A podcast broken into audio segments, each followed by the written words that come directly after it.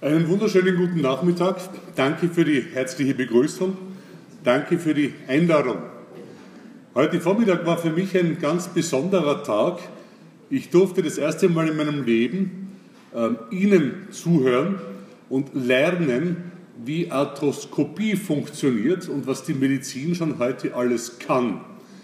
Ich habe gelernt, und das war ganz, ganz beeindruckend für mich, dass Sie im Wesentlichen immer so in einem Drei-Schritt arbeiten. Sie diagnostizieren zuerst, was ein Mensch, ein Patient hat. Dann nehmen Sie sehr, sehr viel Erfahrungswissen zur Hand und überlegen sich, wie könnte man das am besten lösen. Und dann, glaube ich, kommt sowas dazu wie eine Mischung aus Ihrer persönlichen Genialität, Ihrer Erfahrung, neuester Technologie, sehr viel IT, wie ich bewundern durfte hier, und dann habe ich gelernt, sind die Menschen schneller gesund, als es früher der Fall war. Oder anders gesagt, sie werden gesund, wo sie früher gar nicht gesund werden konnten. Ist das ungefähr so eine Zusammenfassung dessen, was sich da verändert hat in den letzten Jahrzehnten? Ich habe es zumindest so erlebt. Ich komme aus einer ganz anderen Disziplin. Ich werde immer dann gerufen, seit knapp 27 Jahren, wenn es irgendwo klemmt, wenn Menschen miteinander nicht mehr gut arbeiten können, oder wenn etwas völlig neu gemacht werden soll in einer Organisation und man so ein bisschen die Gewissheit haben möchte, dass das auch funktioniert. Und vor dem Hintergrund beschäftige ich mich seit knapp 25 Jahren auch mit der Frage, was sind Trends und wie können Menschen darauf reagieren. Und das ist auch mein heutiges Thema. Megatrends der Menschheit. Den Teil möchte ich Ihnen kurz als Impuls mitgeben und ihre Bedeutung für die Medizintechnik das ist der Teil, wo ich Sie um Ihren Input in einem interaktiven Bereich ersuche. Und ich hoffe, es ist annähernd so spannend wie das, was für mich heute Vormittag an Ihren Vorträgen so spannend war. Ich habe es hier kurz zusammengefasst. Äh, John Nesbitt hat schon vor 15 Jahren Megatrends beschrieben. Das waren damals andere. Ich habe vier große Blöcke gemacht. Einmal der große Block Nachhaltigkeit, dann das Thema Digitalisierung, das Thema Wachstum. Und der vierte Block ist ein Megatrend, der in Wirklichkeit das Lösungsszenario, und zwar so ziemlich das einzige, für die ersten drei Megatrends darstellt, nämlich eine deutliche Emotionalisierung. Nachhaltigkeit. Äh, heute ist Donald Trump in Taormina, wie Sie vielleicht schon gelesen haben. Und da geht es unter anderem um die Umweltschutzziele von Rio de Janeiro. Und es gibt Kritiker und Analysten, die befürchten, dass uns Mr. President heute erklären wird, dass die USA aus dem Vertrag von Rio aussteigen werden. Was hat das für einen Hintergrund? Ähm, Sie erinnern sich vielleicht an den Club of Rome 1963, The Limits of Growth, The Limits to Growth. Da war so die Prognose, dass die fossilen Energievorräte der Welt so ungefähr 2005 bis 2010 zur Gänze zu Ende gegangen sein werden. Dann hat ein österreichisches Unternehmen, Schöller Bleckmann Oilfield, die im ATX auch notieren, das Thema Multidirectional Drilling erfunden. Das heißt, sie können jetzt nicht mehr nur ein Loch in die Erde bohren und Erdöl explorieren, sondern sie können ein Loch in die Erde bohren ähm, nicht magnetischen Stahl nachschieben und dann ums Eck fahren und irgendwo wieder höher und tiefer können auf diese Art und Weise Ölfelder ähm, explorieren, die sie bisher zwar lokalisieren konnten, aber nicht ausbeuten. Dann kam das Thema Fracking in den USA, also die Gewinnung von Erdgas durch Einpumpen von Wasser und ähnlichem. Und dann, und ich war zu dem Zeitpunkt gerade dort, kam in Houston im September letzten Jahres die Hiobs-Botschaft, dass wir direkt vor Houston ein Erdölfeld gefunden haben, das ungefähr dieselbe Kapazität hat wie die Erdölfelder in den Vereinigten Arabischen Emiraten. Oder anders formuliert, die USA haben noch für mindestens 50 Jahre Erdöl, ohne dass sie irgendwas exportieren müssten.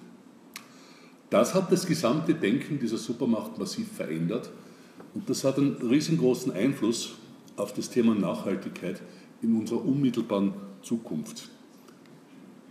Spannend und nur zwei Bilder dazu. Und ich greife aus dem ganzen Thema Nachhaltigkeit wirklich nur zwei Trends raus. Das eine ist das Thema Elektromobilität. Was Sie hier sehen, ist ein Teil der Car2Go-Flotte in Berlin, die heute bereits mit elektrischem Strom ausschließlich fahren. Sie wissen vielleicht, dass offiziell bereits die Stadtregierung von London erklärt hat, in zehn Jahren keine Diesel- und Brennstoffgetriebenen Fahrzeuge mehr in die City reinzulassen. Inoffiziell ist bekannt, dass Paris, das Mailand, das Verona, das Tokio das ebenfalls bereits geplant haben. Also Elektromobilität massiv im Vormarsch und für die ähm, Rennsportinteressierten unter Ihnen, das war im Sommer letzten Jahres, hat die ETH in Zürich mit Studenten ein Formel, na, Formel 1 ist es nicht, ein Rennauto entwickelt, das sich Grimsel nennt und das kommt von 0 auf 100 in 1,5 Sekunden. Das ist ein bisschen mehr als ein Formel 1-Wagen derzeit realisieren kann. 30 Meter braucht das Ding, um auf 100 km/h zu kommen. Ähm, Nachhaltigkeit hat sich interessanterweise von den Schonungen der natürlichen Umweltressourcen in den letzten 20 Jahren massiv auch übertragen auf den eigenen Körper. Wie gehe ich nachhaltig mit meiner Gesundheit um? Und wir haben einen Fitness- und jetzt auch einen Wellness-Trend, wie wir ihn noch nie hatten. Hier eine aktuelle Zahl von 2016 Deutschland. 10% der Bevölkerung gehen ins Fitnessstudio, in Österreich sind es 10,7%. Äh, in Österreich gehen die Menschen zweimal in der Woche im Schnitt ins Fitnesscenter. Und eine Umfrage von vorletzter Woche ähm, bringt Licht in die Frage, warum sie das tun. Und es hat erst in vierter Linie mit dem Thema Abnehmen was zu tun. Es hat erstens zu tun mit dem Thema, ich möchte mich einfach wohlfühlen. Es hat zweitens mit dem Thema zu tun, meine Belastungen, die Belastungen an mich steigen immer mehr, ich möchte daher fit bleiben. Und das dritte ist das Thema, ich möchte meine Leistungsfähigkeit deutlich steigern. Und dann kommt erst die Abnehmgeschichte. Ein Thema, das auch mit Nachhaltigkeit zu tun hat, erleben wir in der Wirtschaft, ich glaube auch in Krankenhäusern im Moment sehr stark und in der Pharmaindustrie, das ist das Compliance-Thema. Einfach zusammengefasst, Compliance meint, möglichst alles zu verbieten, was irgendwann einmal Spaß gemacht hat. Und wir wissen mittlerweile aus Dutzenden von Management-Umfragen und ähm, Assessment Centers etc., dass das genau nicht funktioniert. Weil wenn Sie Menschen Lust an Schönem wegnehmen, dann wird auch die Qualität dessen, was sie tun, sinken. Alter Satz, wir können nur Dinge gut tun, die wir gerne tun. Das ist der Grund, weshalb es mittlerweile immer mehr den auch von mir sehr favorisierten Ansatz auf der rechten Seite gibt, die sogenannte Integrity-Methode oder Integritätsansatz. Und die geht einmal ursprünglich davon aus, dass Menschen grundsätzlich gute Menschen sind. Wenn Sie jemanden beschäftigen, dann will der grundsätzlich einmal gute Arbeit leisten. Und Führungskräfte sind dafür bekannt, ihn daran massiv, ihn oder sie, daran massiv zu hindern. Führungskräfte können nicht motivieren, sie können maximal demotivieren, hat mein lieber Freund Reinhard Sprenger von, vor zehn Jahren schon formuliert. Worum geht es in diesem Integrity-Ansatz? Im Wesentlichen um Eigenverantwortung. Wir gehen davon aus, dass Menschen intrinsisch motiviert sind, also Gutes tun wollen und durch Vertrauenskultur, durch hohe Freiräume, durch Eigenverantwortung fördern wir sie daran, das Beste zu geben. Eine interessante Studie von Dale Carnegie aus 2014, erst drei Jahre alt. Da sind die Vorstandsmitglieder von weltweiten Leading Companies gefragt worden, was ist Ihre Hauptanforderung an den CEO? Könnt ihr auch die Mitarbeiter von Krankenhäusern fragen, was ist Ihre Anforderung an den ärztlichen Leiter oder an den Primar? Ich vermute, die Antwort wäre die gleiche. Was glauben Sie? Ist die Hauptanforderung von führenden Mitarbeitern an den obersten Chef. Nämlich mit weitem Abstand zu, zu den nächstgenannten Themen. Was vermuten Sie?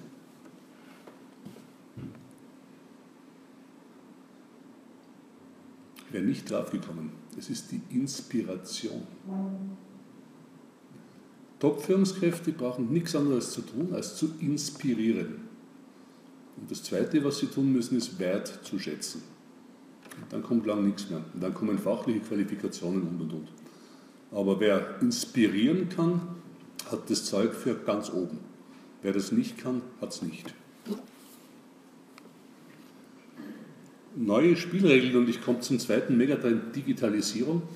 Neue Spielregeln ergeben sich sowohl für Unternehmen, für öffentliche Verwaltungen, für Gesundheitsbetriebe, wie auch für Mitarbeiter. Und auf der Seite der Arbeitgeber geht es darum, mit disruptiven Veränderungen gut umzugehen. Was heißt Disruption? Dass sie mit völlig neuen Methoden ein Geschäftsfeld, eine Aufgabe erledigen. Ein sehr gutes Beispiel dafür ist Uber, in Österreich sagen wir immer Uber dazu, äh, die, die kein einziges Taxi besitzt, die ihnen aber die Möglichkeit geben, in allen, relativ, in allen größten Städten der Welt auf Knopfdruck einen Wagen zu bekommen, vorher bereits einzugeben, wo die Reise hingehen soll, vorher die Fahrt zu bezahlen und sie nachher zu evaluieren. Airbnb ist auch ein solches Beispiel. Sie können Ferienimmobilien auf der ganzen Welt heute günstigst mieten und Airbnb besitzt keine einzige Ferienimmobilie. Und das älteste Beispiel für disruptives System ist wohl Amazon, die ja in Wirklichkeit auch außer Logistik, außer einer Community und außer einer guten App äh, wenig zur Wertschätzung unserer Gesellschaft beitragen. Also Disruption. Dann geht es um das Thema effiziente Flexibilität.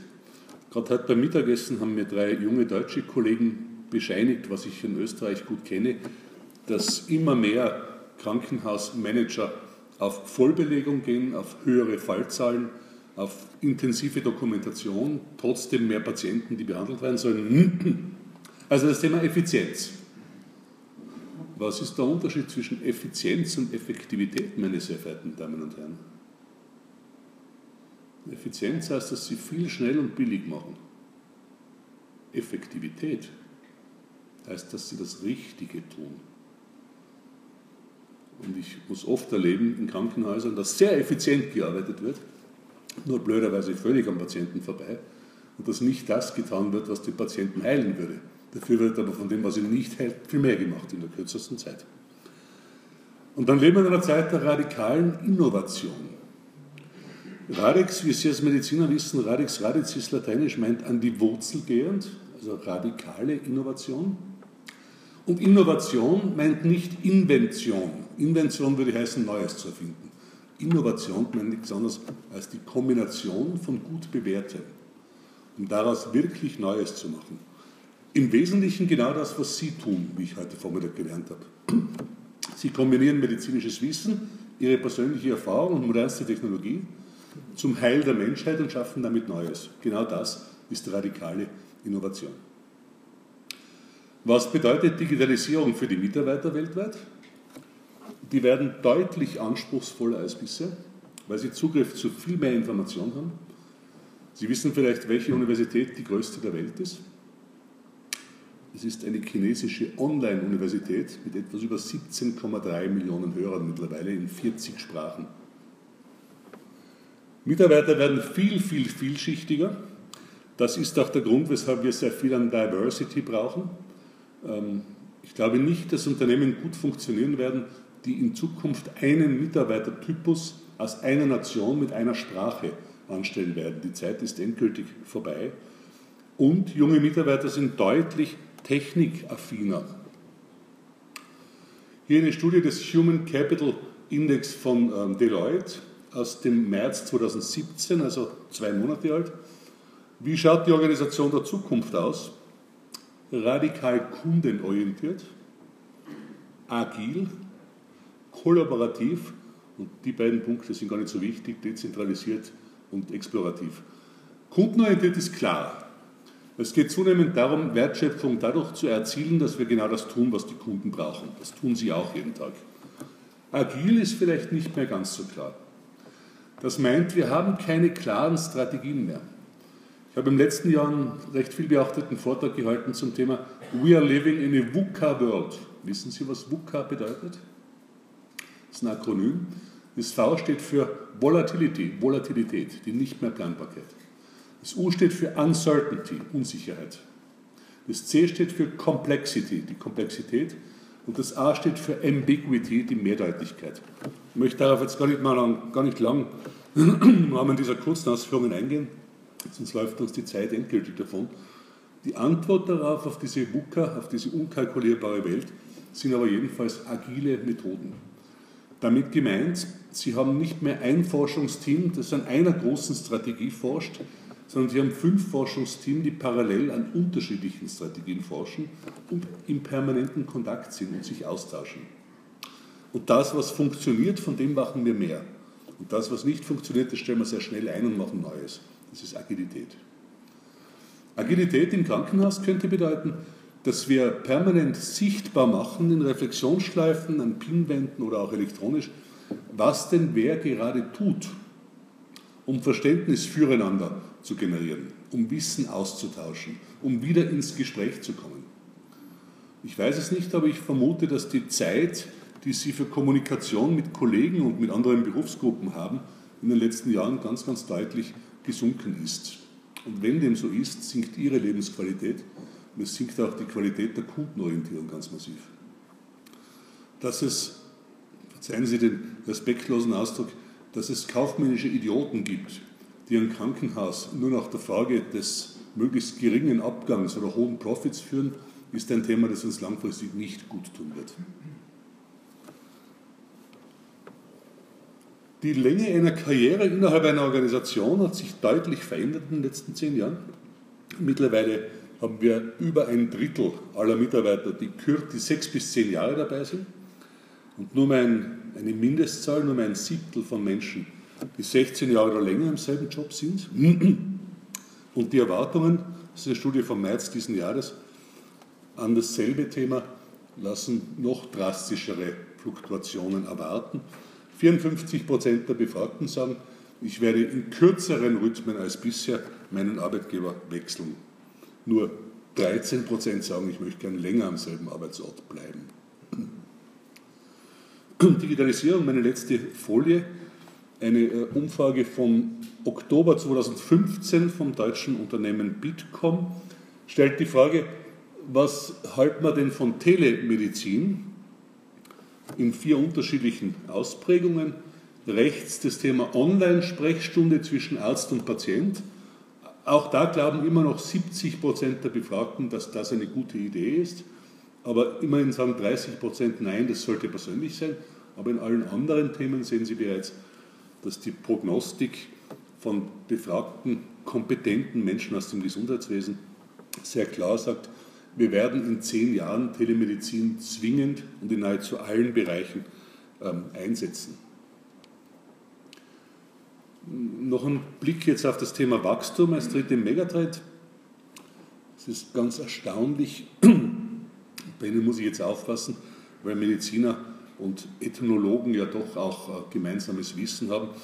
Was schätzen Sie, vor wie vielen Jahren haben wir den ersten menschenähnlichen, also das erste menschenähnliche Wesen, Humanoiden gehabt?